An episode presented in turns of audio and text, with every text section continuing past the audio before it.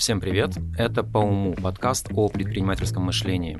Меня зовут Борис Милованов, у нас в гостях на кампусе школы управления Сколково ресторатор Анна Курич. Аня, привет! Привет, привет, привет. В самом начале мы просим наших гостей в формате Elevator Pitch рассказать о своем бизнесе. Можешь рассказать об актуальном проекте, которым ты занята прямо сейчас? Да, могу. На сегодня я предприниматель и ресторатор. У меня есть э, два бренда, которые я активно масштабирую. Это сеть, молодежная сеть китайских закусочных Чиха и Охотка. Это сеть демократичных проектов с морепродуктами э, в партнерстве с крупной рыбдобывающей компанией. Вот, собственно, те два бренда, которые это мой действующий бизнес. И несколько у меня сейчас есть стартапов э, не ресторанных, в частности, в сфере культуры, в частности, в сфере туризма. А, не знаю, нужно ли сейчас спойлерить, рассказать об этом, или пока это останется за... Это еще не реализованный проект? Они пока, да, в стадии стартапа. Вот буквально месяц, два, три, и мы начнем уже. А, мне кажется, сейчас отличное время для того, чтобы запускать бизнес, э, э, связанный с туризмом. Я, на самом деле, э, отношусь как раз к тому лагерю, который видит, что стакан наполовину полон. Поэтому угу. для меня сейчас время возможностей, время расширять свою зону комфорта и пробовать что-то новое. Слушай, у меня как раз вот следующий вопрос был с этим связан. Я не так давно э, читал твое интервью, которое выходило в апреле прошлого года, и ты там цитировала Земфиру. Если мы выживем этим летом, с нами уже ничего не случится. Это правда, да. И ты знаешь, я не дослушала вопрос, да? Э, вопрос, как твои дела? Я, э, ну, по-прежнему цитирую Земфиру, да, и могу сказать, что все, что нас не убивает, делает нас больше. Я считаю так, да, как э, пишет Вера Полоскова.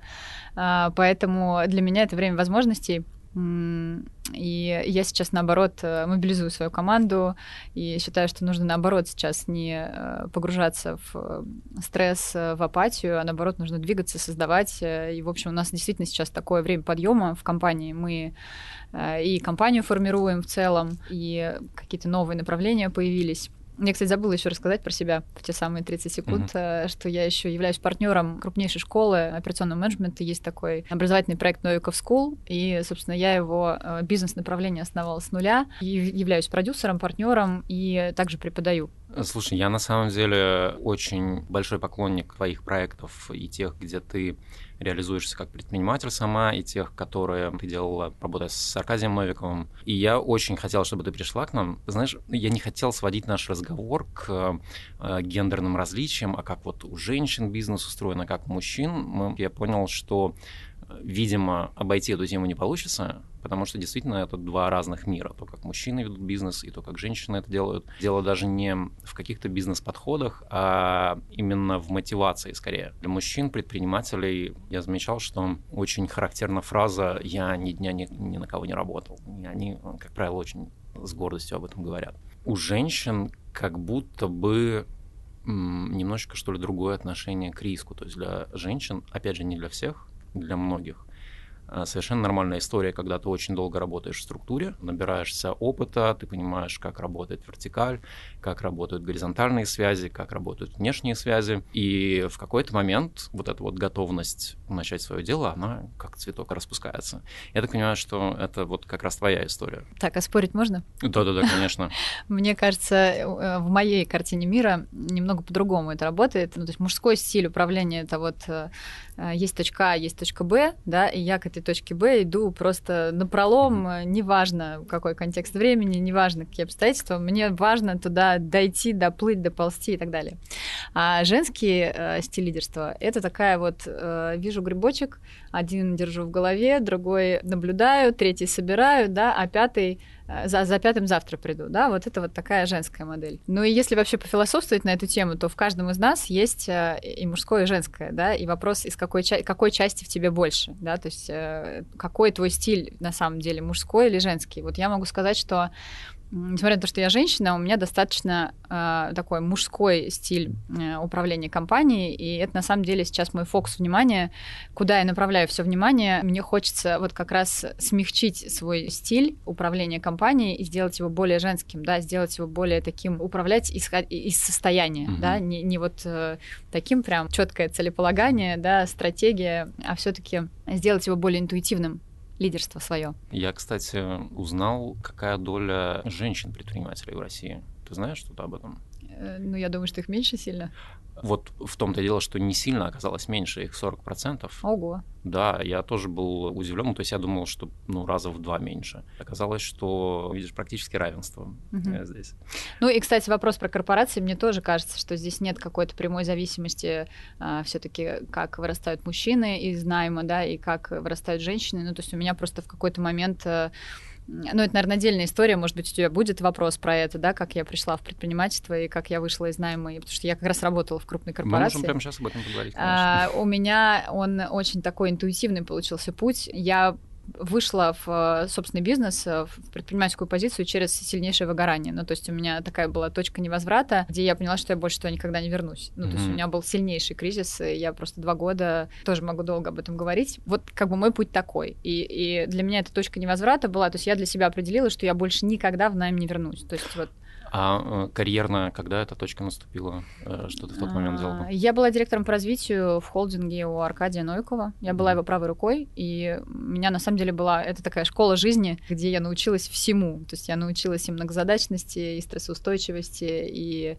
кросс-функциональности. И, в общем, я вела параллельно кучу-кучу проектов. Э, параллельно я занималась подбором топ-менеджмента, параллельно я строила проекты. Это было безумно интересно, с одной стороны, и с другой стороны, это было очень ресурсно затратно и в какой-то момент просто я... Мне кажется, я сыграла на своем эго, да, то есть можно бизнес выстраивать из эго, можно бизнес выстраивать из намерений, и вот когда ты строишь свой бизнес-компанию только на эго, только на амбициях, это такой прямой путь к выгоранию, да, вот здесь нужно очень осторожно, э, как я говорю, ходишь по тонкому льду. Вот я провалилась в этом месте. А продолжи эту мысль про то, что у тебя бизнес вырос из выгорания. Ну, я выгорела, я ушла из компании, э, мне кажется, мой непосредственно руководитель до сих пор не понимает, что со мной произошло. Я на два года просто выпала из э, всех процессов, э, очень долго восстанавливалась.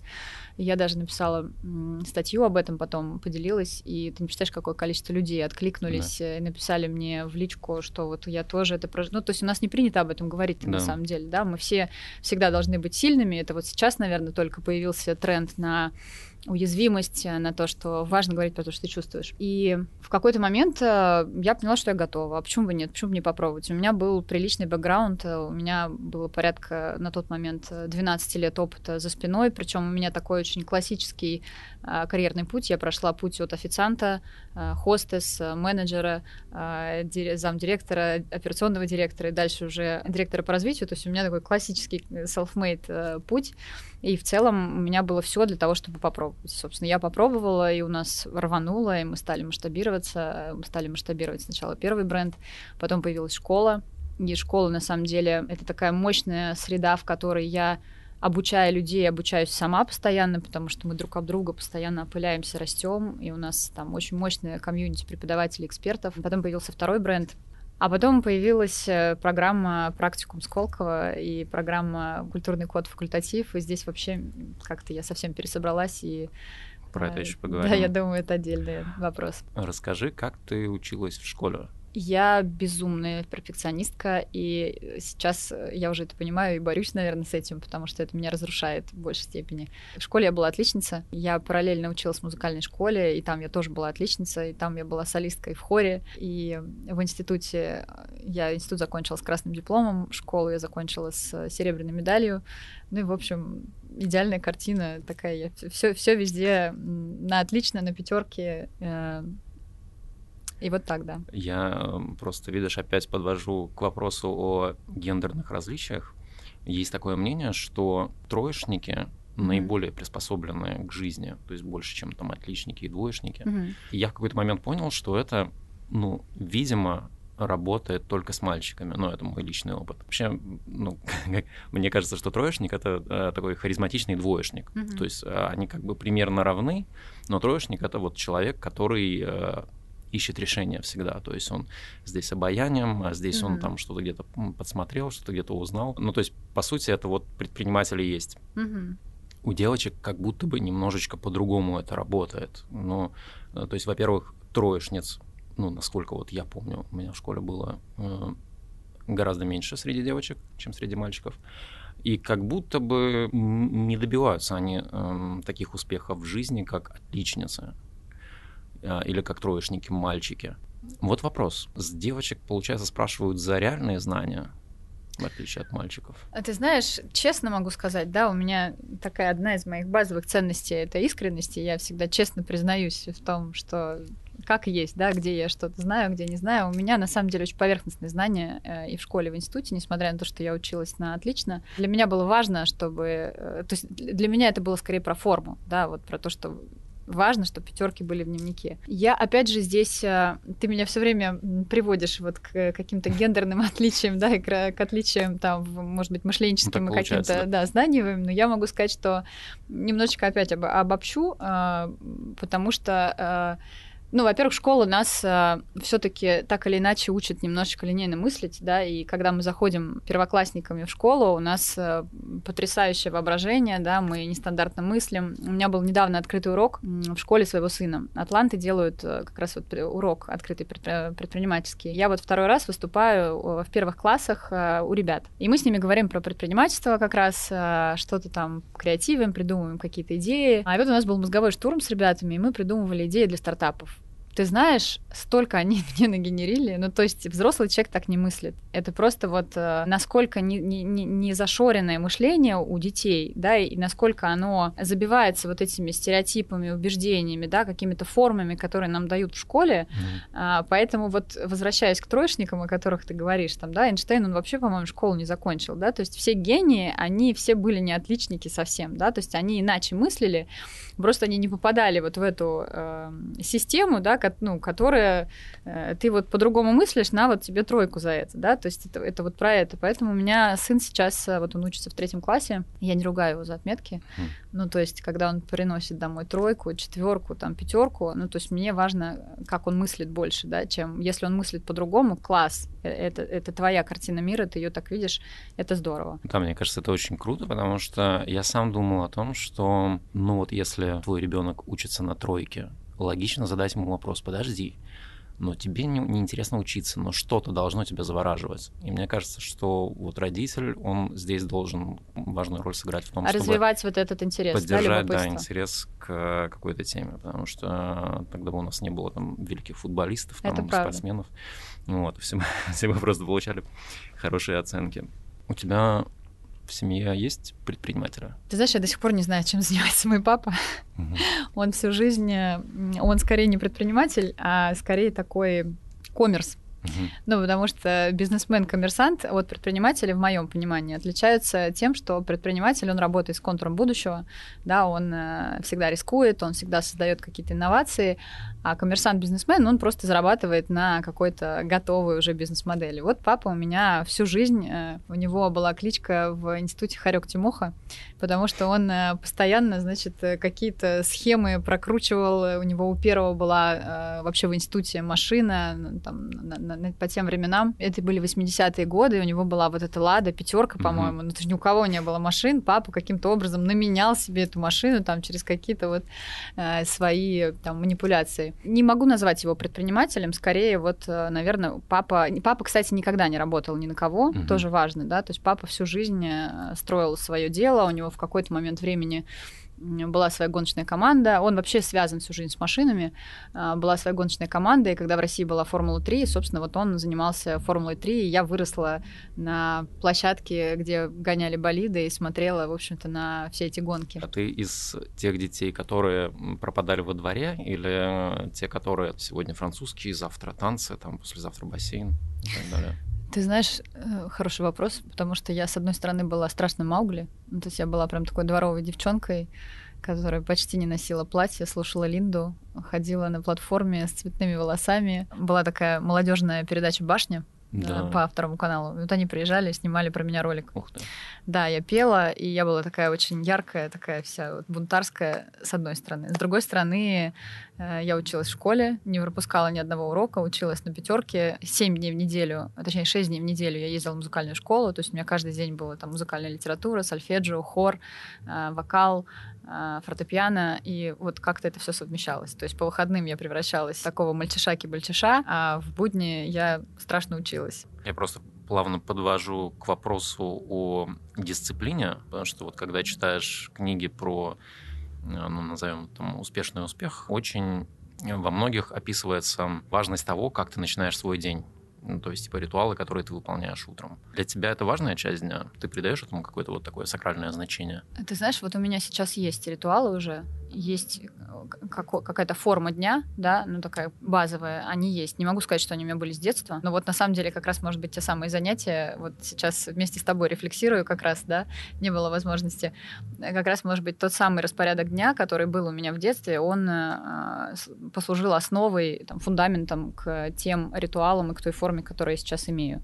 Да, то есть у меня есть э, свои утренние ритуалы, у меня есть дни разгрузочные, когда я посвящаю их себе, да, у меня есть э, свидание с собой, у меня есть обязательно какая-то творческая часть моей жизни, где я питаю вдохновение. Я очень много внимания уделяю путешествиям. Ну, то есть у меня есть прям, я четко знаю, где я беру ресурс, когда я его оставляю, да, когда я, где я его набираюсь. Э, и, в общем, такая вот, наверное, верхнеуровневая форма есть. Так, конечно, в течение дня оно как-то очень плавает все, но глобально форма есть, да кто такой успешный предприниматель? Тот, чей бизнес приносит много денег, или какие-то другие есть факторы успешности? Предприниматель это тот человек, который создает бизнес, который имеет в себе определенную ценность. Ценность для людей, ценность для мира, ну и ценность для бизнеса. Ну, то есть таких три ключевых метрики, да. Ты создаешь человекоцентричный продукт, ты создаешь пользу в масштабе мир, и ты на этом зарабатываешь. И самое главное, что ты э, делаешь это на своем таланте, и ты это делаешь с открытым сердцем, с большой любовью. Э, ну, то есть ты не можешь делать то, что ты не любишь. То есть вот такая формула магическая. А успешный человек и богатый человек — это синонимы? Чтобы вообще ты поставила синонимом к слову успешный человек? Мне кажется, это разное, потому что успешный человек — это в какой-то степени сбалансированный человек. Угу Э, человек э, зрелый, человек, понимающий, куда он движется, человек, понимающий свой смысл, свою личную идеологию, свою миссию, у которого есть видение. Я опять же, когда готовился, зашел на, я не знаю, можно ли будет называть этот сайт к тому времени, как выйдет наш выпуск, э, на одном видеохостинге. Mm-hmm. Я вел, значит, поисковый запрос привычки успешных людей. Uh-huh. Вот я хочу сейчас с тобой обсудить. Какие-то, кстати, мы уже затронули. Номер один. Чтение книг. 30 минут в день минимум. Ты читаешь? Я очень много читаю. Я могу сказать, что я прям книжный червь, причем я читаю бумажные книги именно. Не могу читать электронные книги. У меня есть три категории книг, которые я читаю. Ну, то есть, если мне нужно получить какой-то ресурс, я читаю классику, я читаю художественную литературу, причем могу перечитывать несколько раз, э, и в разном возрасте у тебя открываются разные смыслы. Это бизнес-литература и это какая-то психологическая литература, личностная литература. Вот как бы три типа. Нас слушают те, кто, ну, скажем так, думает о бизнесе, но сомневается. Можешь посоветовать какие-то книги, которые могут вдохновить на то, чтобы принять какое-то важное решение именно вот в плане предпринимательства? Мне кажется, самая главная базовая книга, которую должен прочитать э, любой предприниматель, это Джозеф Кэмпбелл «Тысячеликий герой». Э, и, Абсолютно. В общем-то, да, вот про путь героя должен знать каждый и начинающий предприниматель, и действующий предприниматель. Это, наверное, такая настольная книга должна быть. Я очень люблю «Стратегию Голубого океана». Тоже она такая достаточно на слуху, мне кажется, книга. Угу. Для меня тоже такая концептообразующая книга э, «Поток» Михея uh-huh. Чиксент-Михай. Я из последнего, если меня спросить, что читала я из последнего, я читала книгу про постмодерн и про то, как... Э, я на самом деле сейчас очень погрузилась. Э, собственно, последние мои три программы, три модуля были это как раз практикум э, факультатив, культурный код. И я сейчас очень погрузилась в мир современного искусства и то, как современное искусство и вообще как творчество влияет на мышление, на сознание, на весь наш мир. Я читала, книга называется «Все страньше и страньше», про то, как постмодерн и все великие события, процессы, такие как полет в космос, такие как теория относительности, а, такие как э, музыка, которая появилась там в начале 20 века, как они влияли на сознание людей. Вот это мне очень интересно сейчас. Да, ну и никто не отменял э, историю успеха. Я на самом деле вообще очень люблю читать э, мемуары, люблю читать биографию. Это потрясающий способ развития через жизни великих людей, через историю успеха великих людей. И здесь вот, если в этом контексте рассматривать, то история успеха Запас, история успеха Starbucks, книги Ричарда Брэнсона. Это вот, наверное, такое первое, что я могу э, посоветовать. Слушай, а как ты читаешь эти книги? То есть для тебя это способ перенять какие-то модели или это чистый источник вдохновения и мотивации? Ты знаешь, какие-то книги, ну, если говорить про классику или там художественную литературу, это чистое вдохновение. Если Нет, мы... я имею в виду вот э, как раз такие там э, кейсы компаний, допустим, там Nike, Starbucks, про А, ты. Ты знаешь, я могу сказать, что у нас, я сейчас большое внимание уделяю а, формированию культурного кода в компании внутри и корпоративной культуры компании, и у нас есть такой ритуал, мы читаем книги. А у меня была большая библиотека, ну, я в свое время прям, пр- знаешь, вот есть список 30 лучших бизнес-книг на, на все века. Вот они все у меня есть, я их все прочитала. А, Поэтому мне так сложно вспомнить, потому что я столько книг перечитала, и вот там первое, что приходит в голову, наверное, это Кэмпбелл там, да. И в какой-то момент я всю библиотеку отдала а, своей управляющей компании. У нас сейчас есть такая буккроссинговая а, полка, куда ребята могут приходить, брать эти книги. То есть там порядка 100 книг получилось. То есть это прям такая уже мини-библиотека. И мы назначаем день, и а, эти книги мы обсуждаем. И Мгм. вот, например, э, э, в школе как раз у нас тоже есть такая, такой э, тр- традиция, ритуал. Мы разбирали и запуск в том числе. Причем мы разбираем, не просто делимся вдохновением, да, а мы прям выписываем маршрутную карту, что мы из этого берем себе, да, то есть какие инструменты мы можем интегрировать. Есть потрясающая книга, на мой взгляд, она потрясающая про клиентский сервис, э, как совершить революцию в ритейле. И там можно просто история про вкусвилл Жени Щепина. И, собственно, можно всю книгу просто разбирать на кейсы и на то, что можно забрать себе в корпоративную культуру, да, и как выстраивать стратегию с потребительским терроризмом, да, как выстраивать коммуникацию с клиентом, как выстраивать корпоративную культуру. То есть там прям вся книга, она из э, таких четких э, инструкций «бери и делай». Может, мы когда-нибудь прочитаем книгу про код Чихо? Может быть. Ты знаешь, мы пишем сейчас корпоративную культуру, и у меня сейчас есть, э, создаем точнее, у меня сейчас есть лекция для студентов нашей школы про то, как строить культурный код в компании. И вот он сейчас рождается прямо в, моменте времени. У нас появляются традиции, ритуалы, мы начали ходить на выставки, мы стали рефлексировать, размышлять об этом. У нас появились э, лекции с разными интересными спикерами. Такой у меня еще один ключевой инсайт последнего времени, э, собственно, благодаря культурному практикуму, про то, как среда влияет на формирование продукта. Мгм. Ну, то есть, чем креативнее среда, в которой ты находишься, в которой ты творишь, да, тем э, быстрее, собственно, продукт растет. И мы сейчас большой фокус внимания уделяем тому, в чем мы, собственно, работаем, в какой среде, какой у нас офис, да, и мы сейчас вот переезжаем в креативное пространство. В общем, я об этом тоже могу очень много говорить, потому что То есть твоя задача сейчас создать общие интересы в коллективе. Ты знаешь, я, а, у меня такая еще, еще идет сейчас глобальная трансформация моего лидерского стиля. Ну, то есть есть директивное лидерство, а есть интуитивное лидерство. Вот директивное это как раз чисто такая мужская история, да, мы с тобой с этого Да. начали. А интуитивное лидерство а, это вот как раз а, про внутреннего лидера, который формирует благоприятную среду в компании, в которой начинают творить твои сотрудники, да, то есть ты создаешь условия для них, для всех, чтобы они росли, чтобы они вдохновлялись и творили. И вот э, я сейчас как раз прохожу эту трансформацию. Я всю жизнь была, мне кажется, и команда моя подтвердит, я была директивным лидером и всегда фокусировалась на целях и задачах, то сейчас э, я большое внимание уделяю э, той самой атмосфере корпоративной культуры внутри команды, потому что я понимаю, что если у меня э, индекс счастья у сотрудников будет высокий, Мгм. да, то, в общем-то, и такие же будут результаты. То есть от того, как, какую среду креативную, да, и насколько возможностей творить, креативить ты даешь команде, от этого зависит, как быстро твой продукт полетит.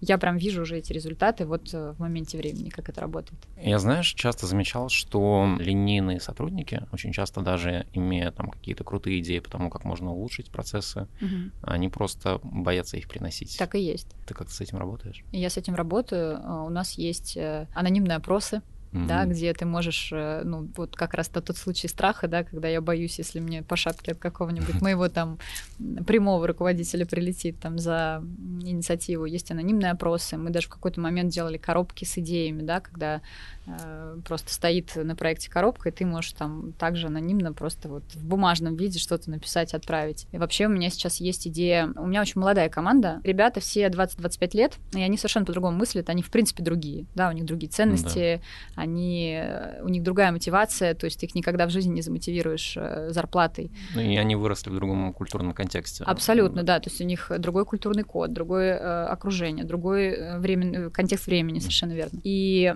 то, как они мыслят, э, мне иногда кажется, думаю, господи, боже мой, мне никогда в жизни не может прийти такая просто гениальная идея. И вот мы сейчас на полном серьезе обсуждаем с командой внутри создания такого инхаус креативного агентства, чтобы мы могли творить э, не только для брендов, да, но и там для B2B э, сектора, и в целом вот этот креатив направлять во благо, как говорится, потому mm-hmm. что его прям много. Смотри, идем дальше по списку. Номер два из семи. Ого. Да, осознанное развитие навыков. Я знаю, что ты много учишься. Мой вопрос как раз связан с тем, а зачем вообще нужно бизнес-образование. Просто я по долгу службы ходил на разные программы, и я вижу, что на лекциях сидят в основном уже состоявшиеся предприниматели. И у меня первое время часто возникал вопрос, а зачем вам это нужно? У вас уже и так все работает.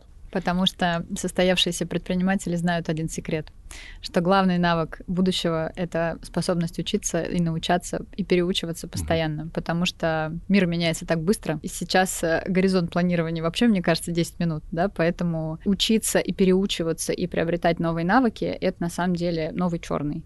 И все, у кого успешный бизнес и крепкий бренд, и успешные компании, они это прекрасно понимают. А я учусь, почему так много? А, ну, во-первых, я не могу учить людей, не, научаясь сама. Ну, то есть, э, как в Алисе в стране чудес, да, для того, чтобы стоять на месте, нужно бежать, а для того, чтобы бежать, нужно бежать, нужно бежать в два раза быстрее, да, то есть я не могу учить людей, не развивать сама. Номер три. Постановка больших долгосрочных целей. Только что ты сказала как раз, что у нас да. горизонт планирования 10 минут. Сколько времени прошло от того момента, когда у тебя в голове появилась идея создать собственный проект, до реализации? Ты знаешь, очень быстрая, и команда у меня очень быстрая, и это, наверное, такая базовая характеристика, когда я собеседую людей, я всегда говорю, что мы очень быстрые. То есть у нас от момента э, формирования идеи до реализации проходит очень мало времени. Единственное, что когда я запускала первый свой проект, у меня, конечно же, не было такого масштаба мысли, я не думала, что это превратится там в какую-то маленькую империю китайскую, да, и даже в целую компанию большую ресторанную, которую мы сейчас строим. То есть для меня это был такой MVP, такой тест моего предпринимательского навыка, mm-hmm. вот попробовать себя в качестве предпринимателя разочек, да, ну вот этот разочек э, вылился, ну, то есть интуитивно мы стали, ситуативно точнее, да, мы стали вот масштабироваться. Сейчас уже, конечно, есть стратегия, сейчас мы четко понимаем, куда мы хотим двигаться. Ну, про горизонт планирования сложно говорить, да, но, тем не менее, есть э, видение у компании. Чуть-чуть переформулирую вопрос. В какой момент ты задумалась о том, чтобы стать предпринимателем? Или всегда вот эта вот амбиция была что-то делать свое?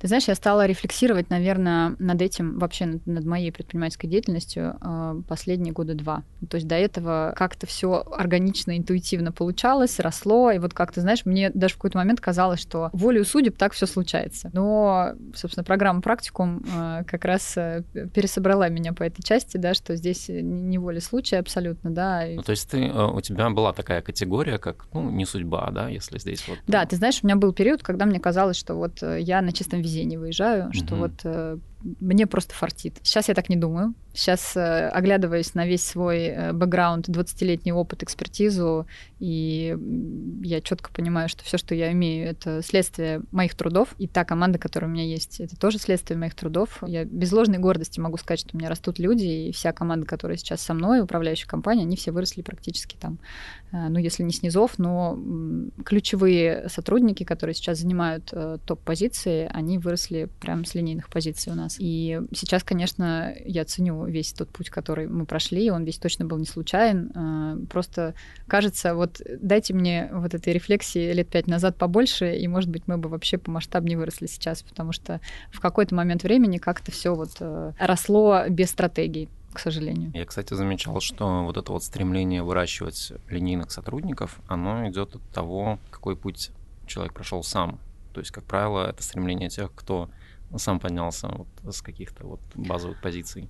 Ты знаешь, я по-другому здесь скажу. Да. Тоже я, я как такой антагонист да, сегодня. Да, да, да, да. я по-другому скажу. А, я придерживаюсь э, принципа управления по ценностям, и для меня проще найти зеленых ребят, но которые, у которых горят глаза, которые супер верят в то, что ты делаешь, а, которые супер разделяют э, идеологию твоей компании. Да, они ничего не умеют, но они готовы за тобой идти хоть на край света и делать все что угодно. И вот из таких ребят вырастают очень крепкий тыл и угу. очень мощные э, специалисты. Ну, из таких в целом под себя очень легко обучать, адаптировать ребят, нежели когда приходят суперопытные уже со своей какой-то картиной мира, со своими убеждениями, да, да. со своими там шаблонами, установками и так далее. Поэтому вот наш путь у нас практически вся команда выросла с, с нуля, и они все супер вовлеченные, все заряженные, все Фило- работают, философии. все философии, да, все, мы все э, одних ценностей. Это Такое круто. у нас, знаешь, один, как говорят, ценности это человеческий Wi-Fi, да, вот у да, нас да, мы да, прекрасно работаем на Крутая нем. фраза, кстати, да. Угу. Идем дальше. Номер четыре. Управление личными финансами. Ты следуешь этому правилу, что нужно откладывать 20% там, или там сколько это процентов с Мы дохода? Можем пропустить. Хорошо. Это просто моя боль. Э, денежная дисциплина. Здесь просто полный хаос, да. Если будут какие-то э, курсы по финансовому планированию, я, наверное, первая, кто туда. Это, видишь, э, повод задуматься. Да. Номер пять. Знакомство с успешными людьми. Работаешь ли ты над тем, чтобы формировать свое окружение? Ты знаешь, я вот только недавно стала уделять этому внимание и поняла, насколько это ценно. А, опять же, как у Полосковой, да, окружай себя а, сильными людьми, будешь мучиться, но расти. То есть мне раньше казалось, что я сама должна быть всех лучше, да, и вот э, команде иметь крепких каких-то профессиональных mm-hmm. людей, профессиональнее, экспертнее тебя, это не очень, да, то есть у меня какая-то была, это, наверное, какая-то была детская часть моя, то сейчас я, наоборот, понимаю, что чем изобильнее, чем богаче твоя среда, да, и твои связи, тем э, масштабнее твоя личность, и поэтому у меня как раз вот за последние, наверное, три года я вступила в сообщество «Но дом», у меня появилось новое большое сообщество в виде нашего потока Сколково практикум, и на самом деле сильно поменялось окружение, как раз э, стало такое очень ресурсное окружение, mm-hmm. очень поддерживающее, на которое я совсем по-другому смотрю, да, то есть не как конкуренция, а как партнерство. То есть ты за счет э, вот этих связей да. ты можешь сам расширяться. А ты подогреваешь как-то, ну, так называемые спящие связи?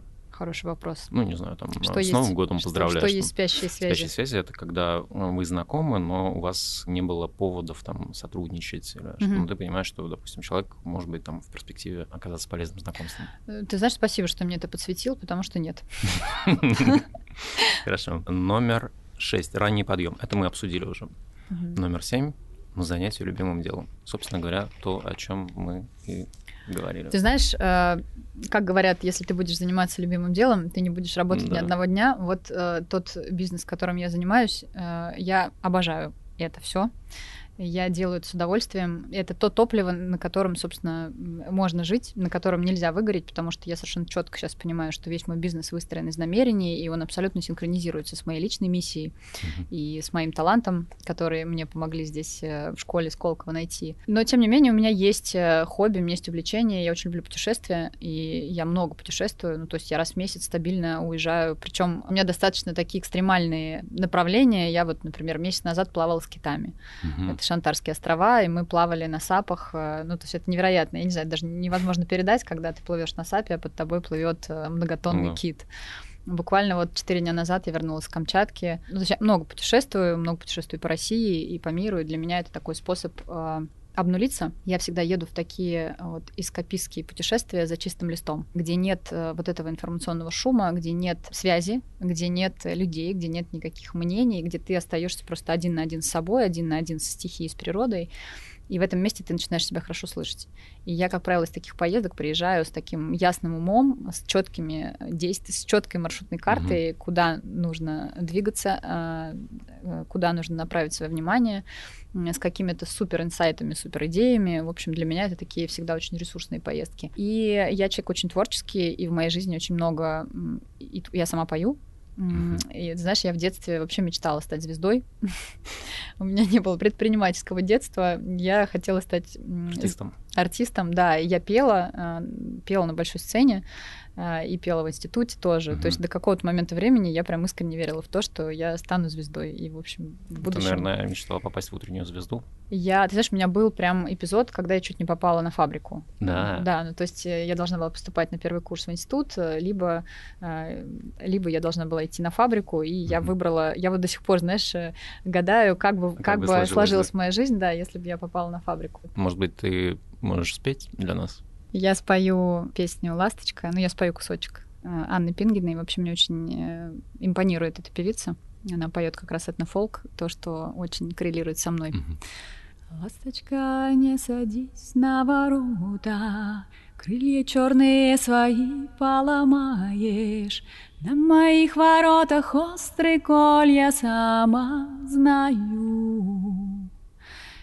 Милая, не летай под окошком, Не дразни меня и так больно. Мне б с тобой улететь пташкой на волю, на волю, на волю, на волю,